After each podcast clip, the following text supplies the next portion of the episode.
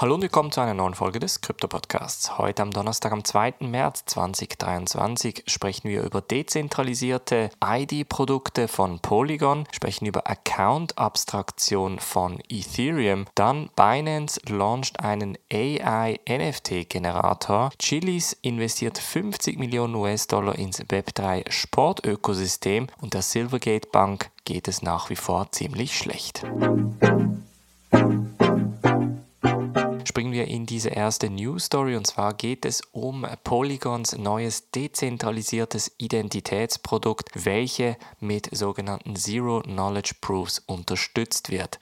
Zero Knowledge Identity ist eine Riesengeschichte, die schon von mehreren Projekten angegangen wurde und letztes Jahr von Polygon angekündigt wurde. Jetzt ein Jahr später wird das Ganze entsprechend released in einem sogenannten Closed Source Environment. Das bedeutet, der Programmiercode ist da erstmal geschlossen und kann nicht beeinflusst werden von außen. Eine ganz spannende Sache, denn diese Zero-Knowledge-Technologie erlaubt es jemandem, seine Identität zu überprüfen, ohne dabei sensible Daten zu veröffentlichen. Das heißt, man kann dann sagen, Max Mustermann, ohne dass man quasi sagt, man heißt Max Mustermann oder man wohnt in München oder in Berlin.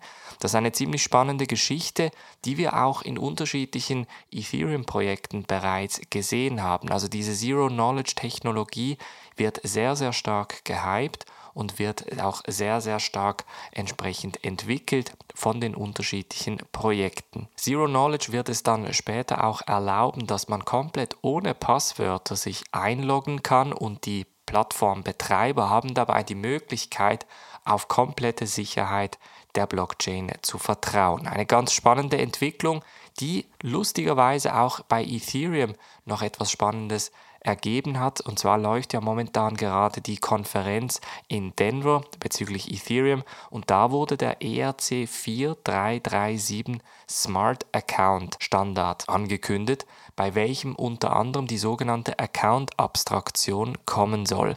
Das geht ein bisschen in eine ähnliche Richtung, wobei hier nicht ganz spezifisch auf Zero Knowledge gesetzt wurde, sondern alleine das Konzept der Account-Abstraktion diskutiert wurde. Da geht es hauptsächlich darum, dass wir ja Stand heute, wenn wir ein Wallet aufsetzen, 12 oder 24 Wörter als Seed Phrase auf die Seite schreiben müssen. Diese Seed Phrase erlaubt es uns auch später, wenn das Wallet mal kaputt gehen sollte oder verloren gehen sollte, die Wallet komplett wiederherzustellen. Das ist natürlich eine ziemlich große Hürde, vor allem auch für Anfänger, weil es grundsätzlich nicht so intuitiv wirkt, diese Seed Phrase aufzuschreiben. Account Abstraktion ist ein Thema, das schon mehrere Jahre in der Ethereum Community diskutiert wird und heute auch entsprechend angekündigt wurde, sobald das Ganze ready ist, wird es auf Polygon Optimism, Arbitrum, BNB Smart Chain, Avalanche und der Gnosis Chain entsprechend auch funktionieren. Also es wird dann später möglich sein, sein Smartphone zum Beispiel als Hardware-Wallet zu brauchen, die Zwei-Faktor-Authentifizierung sogar mit dem Smartphone, also mit Face ID oder mit dem Daumen zu brauchen. Und das könnte eine ziemlich revolutionäre Geschichte für das Ethereum-Ökosystem sein, weil es natürlich die ganze Nutzererfahrung um einiges einfacher und sicherer machen könnte. Eine mögliche Sicherheitslücke ist nach wie vor das Display eines Hardware-Wallets oder in diesem Fall dann des Smartphones, weil man da entsprechend gewisse Sachen abschauen könnte oder eben gewisse sensible Informationen zeigen könnte. Aber ich glaube, die Kombination von Zero Knowledge und diesem neuen ERC 4337 Account Abstraktionsstandard könnte die Kryptowelt ziemlich stark revolutionieren. Dann springen wir zu Binance und sprechen über ihren KI-gepowerten NFT-Generator, welcher in zweieinhalb Stunden 10.000 Mins generiert hat. Und zwar hat Binance einen NFT-Generator herausgegeben, der mit Hilfe von künstlicher Intelligenz, sehr ähnlich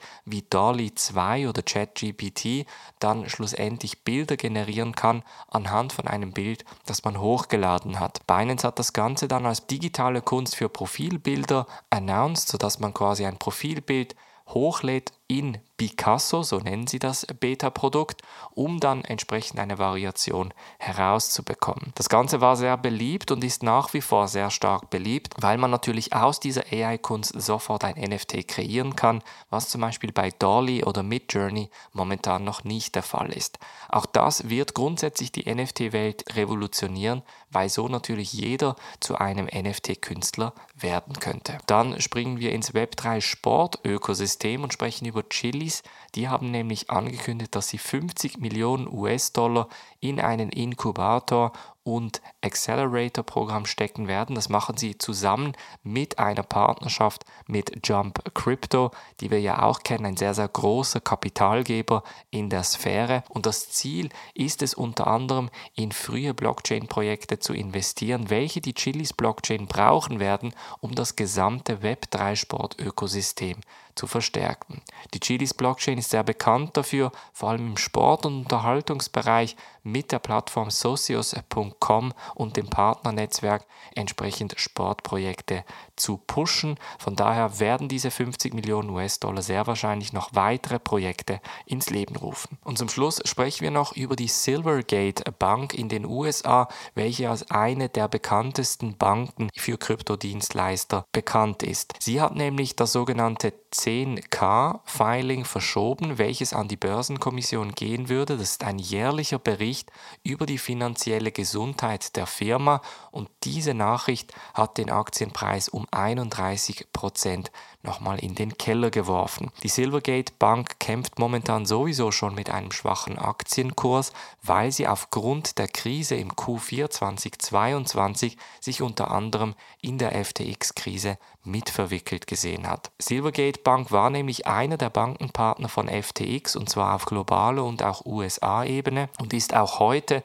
eine der Nummer 1 Banken, wenn es um Kryptodienstleister geht. Ob die Silvergate Bank mit diesem 10K-Filing Regeln schlussendlich zeigen kann, ob sie wirklich gesund dastehen oder ob sogar eine Insolvenz droht, das werden wir in zwei Wochen sehen aber der Markt erwartet schon mal etwas Schlechtes. Das heißt, man könnte sich darauf vorbereiten, dass die Silvergate eventuell schon bald Insolvenz anmelden könnte. Die Insolvenz der Silvergate Bank würde natürlich nochmal einen Schock durch die Kryptomärkte schicken, weil vor allem gestern auch herausgekommen ist, dass die Digital Currency Group auch de facto insolvent ist bzw. nach wie vor Cash braucht, um weiter zu funktionieren. Mit dem haben wir zwei sehr große Dienstleister in diesem Bereich, die finanziell nicht so gesund dastehen, obwohl wir momentan preislich um einiges besser fahren. Es bleibt also sehr, sehr spannend im Kryptomarkt, deshalb unbedingt im Krypto-Podcast abonniert bleiben. Wir hören uns morgen wieder und ganz wichtig, heute Abend um 20 Uhr findet noch das Webinar statt bei welchem wir mit Fabian Zehntel über sieben Strategien für deinen NFT-Erfolg im 2023 sprechen werden. Daher unbedingt da anmelden. Link findest du natürlich in der Podcast-Beschreibung. Wir hören uns morgen wieder. Macht's gut und bis dann.